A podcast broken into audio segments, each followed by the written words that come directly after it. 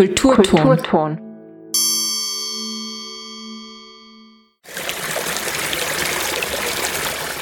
Stimme der Natur mit Tirols Umweltanwalt Johannes Kostenzer. Über das Verhältnis Mensch-Natur anhand konkreter Beispiele aus der Arbeit der Tiroler Umweltanwaltschaft. Willkommen zum Kulturton, dem Kultur- und Bildungskanal auf Freirad. Zur Sendung begrüßt euch Anna Greising. Im heutigen Kulturton hört ihr ein Gespräch, das ich Mitte Jänner mit Umweltanwalt Johannes Kostenzer geführt habe. Beim ersten Thema geht es um Downhill-Biken und um ein Vorhaben der Gemeinde Galtür, die einen 15 Kilometer umfassenden Trailpark errichten möchte. Im zweiten Teil geht es um eine besondere in Tirol heimische Tierart. Sie schillert Regenbogenfarben, wird bis zu 50 cm groß und lebt zum Beispiel in der Focke. Um welches Tier es sich handelt, verraten wir euch nach dem ersten Beitrag.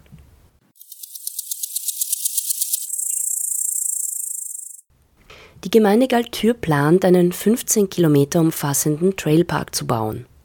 Das Projekt wurde von der zuständigen Behörde bewilligt und in der Folge der Landesumweltanwaltschaft vorgelegt. Für diese waren einzelne Aspekte des Projekts aber unvereinbar mit den Interessen der Natur, zumal der Trailpark unter anderem durch sensibles, hochalpines Gelände führt. Die Landesumweltanwaltschaft hat daraufhin eine Beschwerde beim Landesverwaltungsgericht eingelegt. Während das Projekt dort nun neuerlich geprüft wird, haben sich die Betreiber des Trailparks von sich aus mit dem Landesumweltanwalt in Verbindung gesetzt wodurch nun gemeinsam ein für beide Seiten zufriedenstellender Kompromiss gefunden werden konnte. Wir wissen ja alle, dass Tirol sehr stark vom Tourismus abhängig ist und äh, vor allem auch vom Wintertourismus. Es hat sich in den letzten Jahren da etwas entwickelt, was als Alternative, als Zusatz zum Wintertourismus eigentlich sehr vielversprechend ist, wo auch viele Gemeinden und Bergbahnen aufgesprungen sind, nämlich das Mountainbiken, wenn, wenn man so will, als Überbegriff, also Downhill-Strecken, Single Trails anzubieten. Das ist natürlich besonders dort attraktiv, wo man mit Bergbahnen die Räder auch auf den Berg befördern kann. Und so hat das eine oder andere Skigebiet schon vor Jahren und manche erst sehr spät mit diesem Trend äh, begonnen äh, mitzuhalten und solche Strecken äh, anzubieten. Lang hat ein Skigebiet gar nichts in dieser Richtung getan, nämlich Galtür. Kann man sagen, ja, Galtür, das ist ja hinter Ischgl und in Ischgl ist ja eh sehr viel passiert. Gibt es auch eine ganze Reihe von Single Trails, und Downhill-Strecken im Angebot. Aber Galtür hat jetzt im heurigen Jahr beschlossen, dass sie da nachziehen wollen und hat auf einen Satz ein sehr großes Paket von solchen Trails beantragt, nämlich über 15 Kilometer. Und das hat bei uns in der Umweltanwaltschaft natürlich gewisse Aufmerksamkeit erzeugt, weil wir da im hochalpinen Raum uns befinden und vor allem weil einige dieser Abschnitte in sehr sensiblen Bereichen zu liegen gekommen wären. Wir haben dann eine kritische Stellungnahme abgegeben, die wurde aber nicht entsprechend von der Behörde gewürdigt und es gab einen Genehmigungsbescheid, den wir dann anschließend mit einer Beschwerde beeinsprucht haben. Und so ist das ganze Verfahren dann zum Landesverwaltungsgericht gewandert.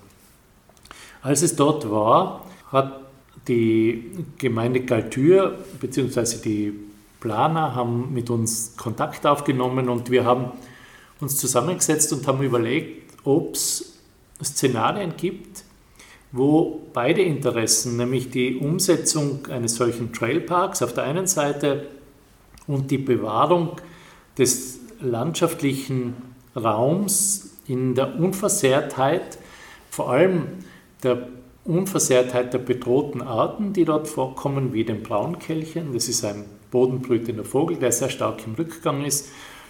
Äh, ob man da einen Weg, einen gemeinsamen Weg, eine Lösung finden kann. Und es hat inzwischen zahlreiche Treffen und Austausche diesbezüglich gegeben in den vergangenen zwei, drei Monaten. Und jetzt kann ich sagen, ja, es gibt eine Lösung.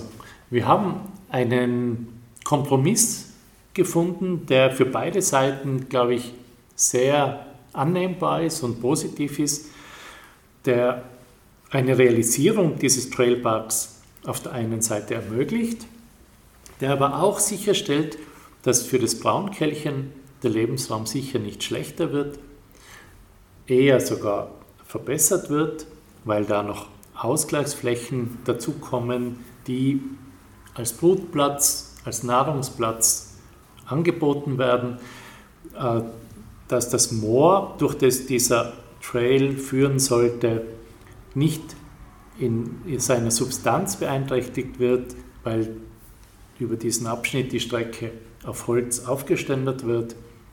Und dass ein dritter Abschnitt, der weit außerhalb des bestehenden Skigebiets hinausragen würde, zurück hereingenommen wurde ins Skigebiet und dadurch ein Raum, der eigentlich für die Lebensformen, die nicht menschlich sind, Priorität haben soll, weiterhin unversehrt zur Verfügung stehen soll. Wir sind ja da im hochalpinen Bereich, über 2000 Meter Seehöhe. Das heißt, dort sind Lebensbedingungen nicht ganz trivial. Wir haben sehr kurze Sommer, wir haben eine sehr dünne Bodendecke, wir haben eine Vegetationsperiode, die auch sehr kurz ist und wo auch für die Lebewesen, also die Tiere, die dort zu Hause sind, das Nahrungsspektrum auch sehr eingeschränkt ist. Das heißt, es ist, glaube ich, schon ein Raum, wo der Mensch nicht überall hineinwirken muss. Und das ist jetzt auch durch, durch diesen Kompromiss gelungen. Der Mensch soll da oben auch Platz haben im Bereich des, des Skigebiets und der Aufstiegshilfen, aber weiter hinaus soll diese starke Befahrung mit, mit den Rädern dann nicht erfolgen. Und ich bin jetzt wirklich happy, dass wir diese Lösung gefunden haben, weil sie wieder einmal zeigt, dass es im Miteinander, im Gespräch, im Austausch, im Verstehen versuchen, was will der andere, was treibt ihn an, warum ist ihm das so wichtig, ein Kompromiss möglich wird, der eigentlich für beide Seiten positiv ist. Mhm. Warum konnte das nicht früher passieren? Also es gab diesen Genehmigungsbescheid, der ausgestellt wurde nach eurer Stellungnahme, die nicht berücksichtigt wurde. Das Ganze hat es ja den ganzen Prozess verzögert. Also warum war das notwendig, dass diese Stellungnahme zunächst in die BH geschickt wird und die dort bearbeitet wird und das wurde also dann ja nicht berücksichtigt? Hätte man diesen Prozess auch nicht verkürzen können, dass sozusagen gleich diese Gespräche stattfinden, dass man sich das spart? Ja, das wäre eigentlich das Wünschenswerte. Aber wir sind da bei einem zentralen Thema des Tiroler Naturschutzgesetzes. Denn das Naturschutzgesetz sieht nicht als Ziel, eine Lösung zu finden, sondern das Naturschutzgesetz ist so aufgebaut, dass die Behörde die, den Sachverhalt erheben muss, die Gutachten erheben muss, die Stellungnahmen der Parteien, in dem Fall der Gemeinde und von uns, äh, der Umweltanwaltschaft, und dann eine Interessensabwägung vornimmt. Und diese Interessensabwägung ist wie eine Waage, kann man sich vorstellen. Und auf irgendeine Seite äh, schlägt die Waage aus und auf diese Seite wird sich dann die Entscheidung äh, hin orientieren. Das heißt nicht, dass es einen gemeinsamen Lösungsansatz gibt. Und das, äh, das ist auf der einen Seite eine gewisse Stärke im Naturschutzverfahren, weil sie äh, quasi dem Ganzen sich richterisch annähert. Auf der anderen Seite ist der Nachteil, dass es eher zu einem Konflikt führt als zu einer Lösung äh, der Parteien.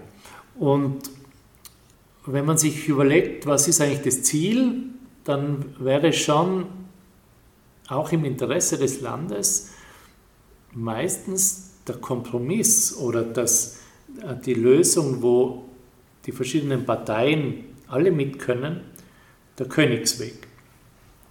Das gelingt in dem Fall im Nachhinein. Das bedeutet aber einen längeren Zeitraum, auch für die Betreiber.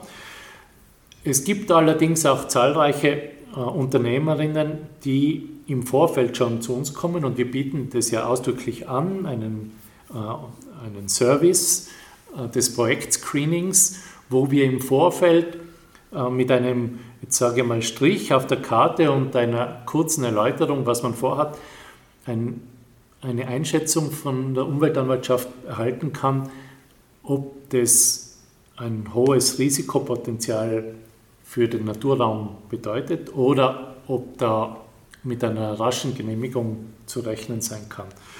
Und diesen ersten Schritt, der kann natürlich so ein Verfahren dann sehr abkürzen, weil er eben konfliktvermeidend wirkt. Mhm.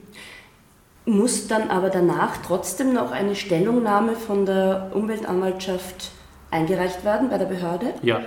Also der, also Behörden, der Behördenverlauf äh, wird dadurch in keiner Weise verändert. Mhm. Es bedeutet nur, dass man versucht, einen Konsens herzustellen mit den Parteien. Das können ja nicht nur wir sein, das können andere auch sein, das kann auch die Gemeinde sein, äh, um das äh, mögliche Rechtsmittel, das uns ja zusteht, dann zu verhindern. Mhm.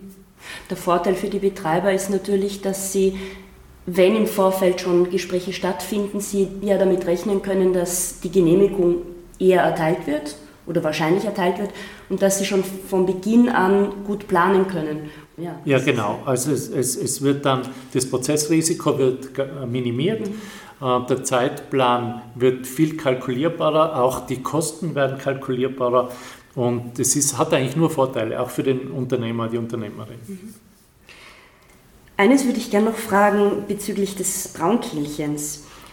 Also das ist ja interessant, weil du sagst, es gab zusätzliche Maßnahmen, die jetzt getätigt werden nach eurem Gespräch, die sogar den Schutz des Braunkehlchens in dem Gebiet erhöhen. Was genau bedeutet das? Das wird erleichtert, dass das Braunkehlchen brüten kann? Also diese bodenbrütenden Vögel, wie das Braunkehlchen beispielsweise, aber auch der Ortolan oder gewisse Ammann, ähm, das sind Vögel, die haben sich über Jahrhunderte an den Anbau von Getreide oder anderen äh, äh, landwirtschaftlichen Methoden im Alpenraum angepasst. Das heißt, die kommen, das sind Zugvögel, die kommen im Frühjahr, balzen da, finden ein Weibchen, Männchen und brüten dann ein Ei aus und ziehen dann die Jungen auf. Und dafür brauchen sie Orte, wo sie möglichst in Druck lassen werden, wo nicht alle nasenlange Radlfahrer vorbeifahren, äh, wo nicht Kinder äh, durch die Felder tollen, wo nicht die Spaziergänger mit den Hunden äh, vorbeigehen, weil alles das stört den Bruterfolg.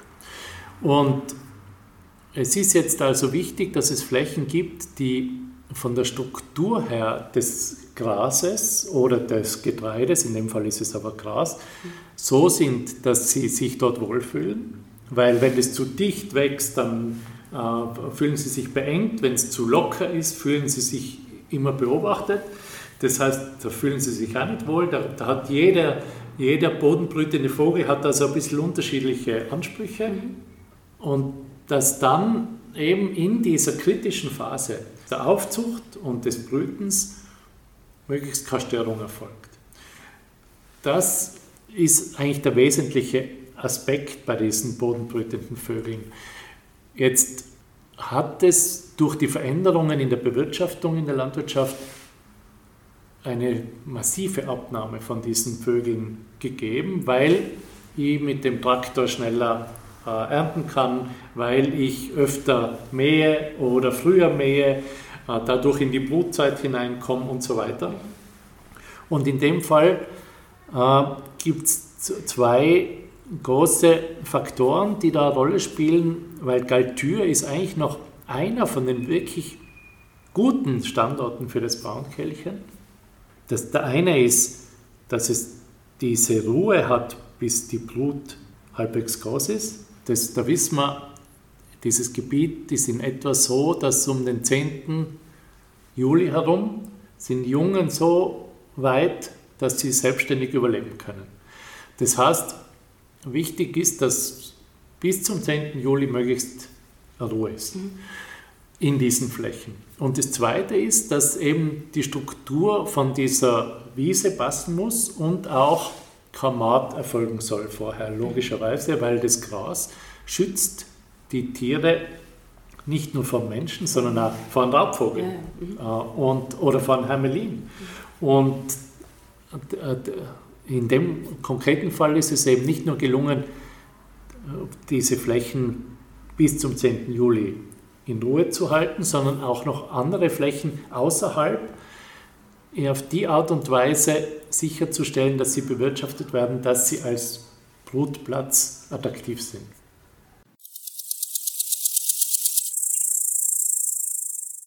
Es schillert Regenbogenfarben, wird bis zu 50 cm groß und lebt zum Beispiel in der Focke. Wer hat erraten, um welches heimische, leider immer stärker bedrohte Tier es sich hier handelt? Richtig, es ist die Esche mit Umlaut A geschrieben.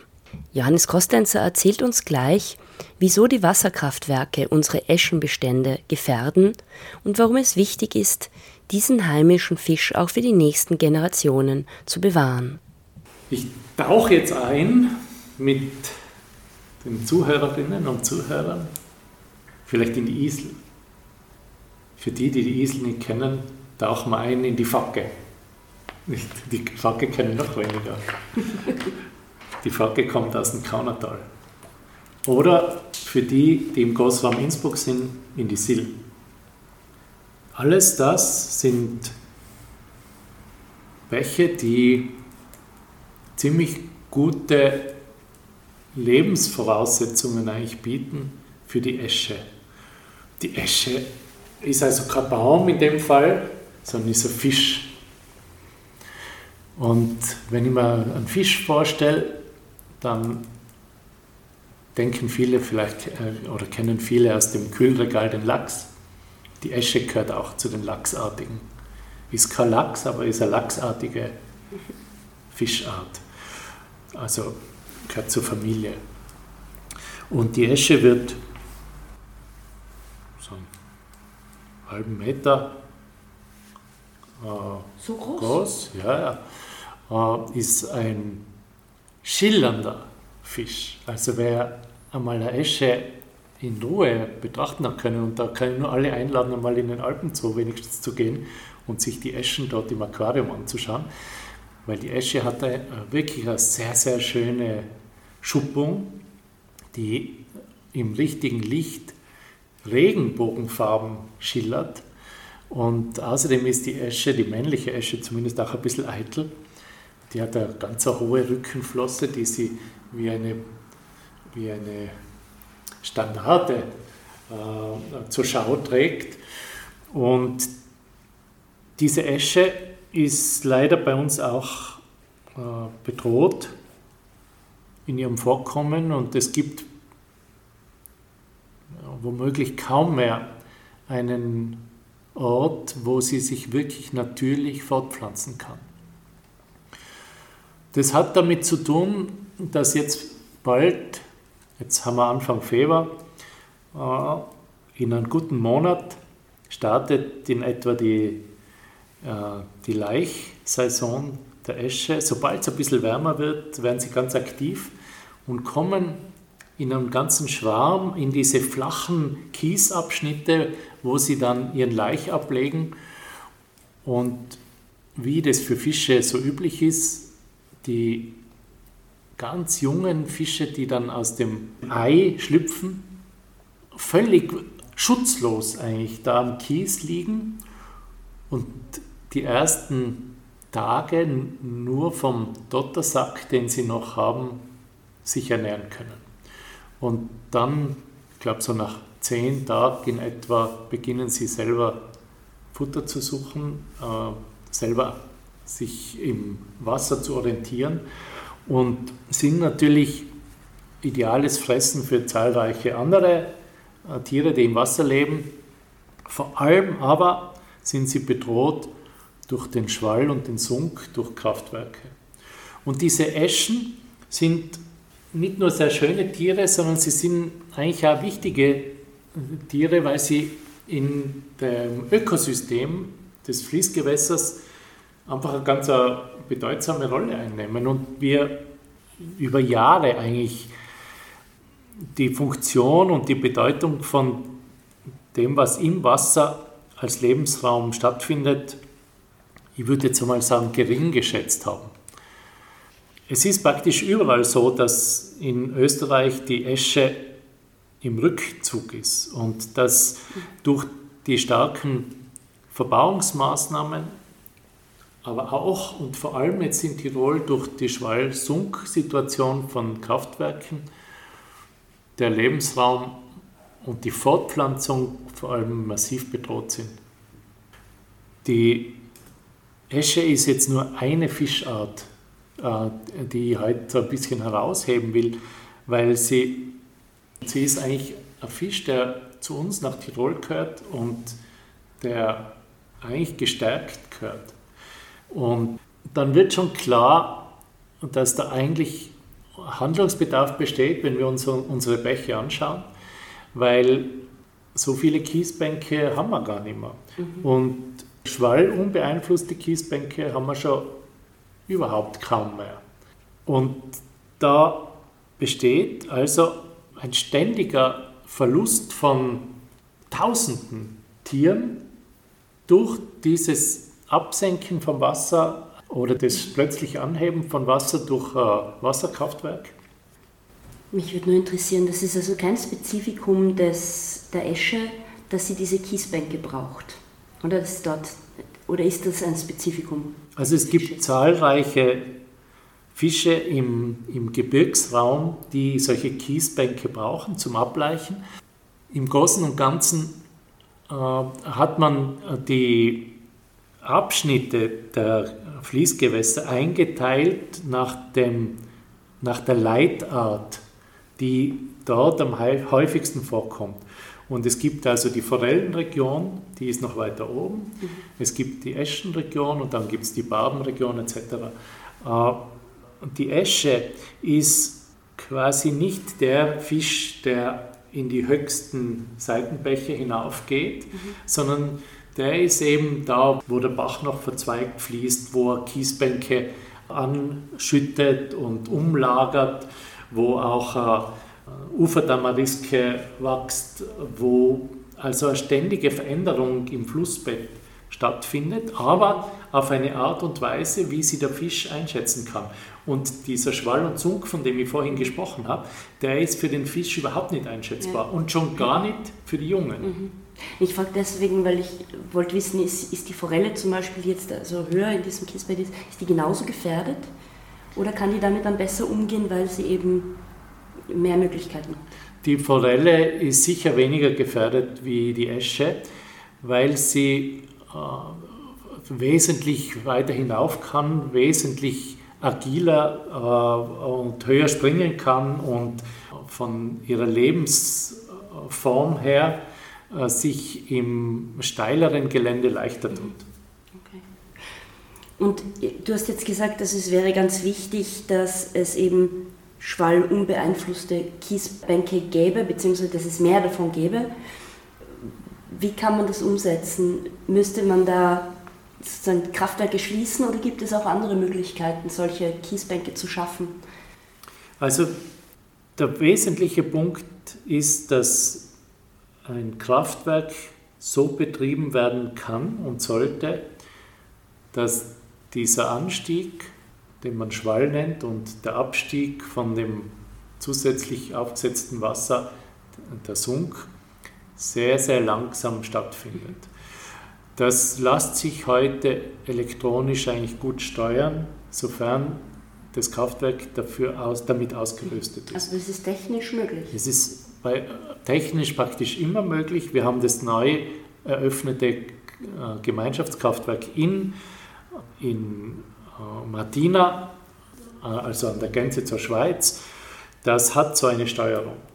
Und das führt auch zu einem guten Teil zu einer Schwallberuhigung, allerdings nicht sehr weit, weil das nächste Kraftwerk unterhalb dann die Runserau diese Steuerung nicht mehr hat. Und es braucht nicht nur die Steuerung, sondern es braucht auch den Willen der Kraftwerksbetreiber, dieses Kraftwerk so oder diesen Schwall und Zunk so zu steuern, dass er für die Fische freundlich ist. Das müsste gesetzlich vielleicht auch reglementiert werden, dass solche Kraftwerke nicht mehr gebaut werden, die das nicht können und dass die anderen vielleicht aufgerüstet werden, wenn das, wenn das geht. Ja, das wäre notwendig. Wir sehen gerade, dass das ein großes, ich sage mal, Hickhack ist, weil ein langsameres Anfahren oder Enden bedeutet immer eine gewisse wirtschaftliche Einschränkung. Mhm. Und letztlich geht es ums Geld. Ist ein Verlust der, der, der Stromerzeugung? Ein gewisser Verlust der Stromerzeugung wenn ich langsamer da anfahre. Und äh, da muss man sich dann halt fragen, was ist für die Gesellschaft, was ist für, die, für den Lebensraum wichtig. Äh, vielleicht ist es auch wichtig, dass solche attraktiven und, und repräsentativen Fische wie die Esche bei uns auch selbstständig sich wieder fortpflanzen kann. Und es gibt dazu einen sehr schönen Film, auf den ich da verweisen möchte, den Christoph Walder gedreht hat. Der Film heißt Was Fische wollen und erzählt aus dem Leben der Fische in Tirol. Er erzählt vor allem auch bildlich, was da passiert. Und das ist etwas, was man sich nicht entgehen lassen sollte, weil es diese Perspektive endlich ermöglicht, einmal zu sehen, wie ein Fisch sieht, wo sein Raum ist, wie er die Welt sieht, weil er sieht die Welt, er erlebt die Welt, er hat einen Beginn, wenn sein Herz schlägt und er den Dottersack als Nahrungsquelle leer saugt und er hat eine Individualwahrnehmung, wie wir sie auch haben. Und für mich ist es so wichtig, dass wir diesen Respekt vor anderen Lebensformen verinnerlichen, dass uns deutlich wird, dass wir eine Spezies sind, ja, der Mensch, und er soll seinen Platz haben bei uns am Planeten, aber er ist eben eine. Mhm. Und die Esche ist eben eine andere und die hat nicht blonde Haar oder schwarze Haar, sondern die hat eben regenbogenfarbene Schuppen. Und das ist eine Respektfrage auch, wie wir mit diesen anderen Lebensformen umgehen. Mhm. Sei es jetzt die Esche, sei es das Braunkehlchen, sei es zahllose andere Arten, wo wir einfach unseren Machtanspruch, dass wir das Sagen haben, stark relativieren müssen. Das war ein Kulturton zu Themen der Umweltanwaltschaft. Sie hörten Johannes Kostenzer im Gespräch mit Anna Greising. Den nächsten Kulturton hören Sie morgen wieder, wie jeden Werktag von 18.30 Uhr bis 19 Uhr, mit Wiederholung am Folgetag um 8 Uhr. Oder nachzuhören in der Radiothek der Freien Radios Österreich unter freie-radios.online. Anna Greising wünscht euch noch einen schönen Abend mit dem Programm von Freirad.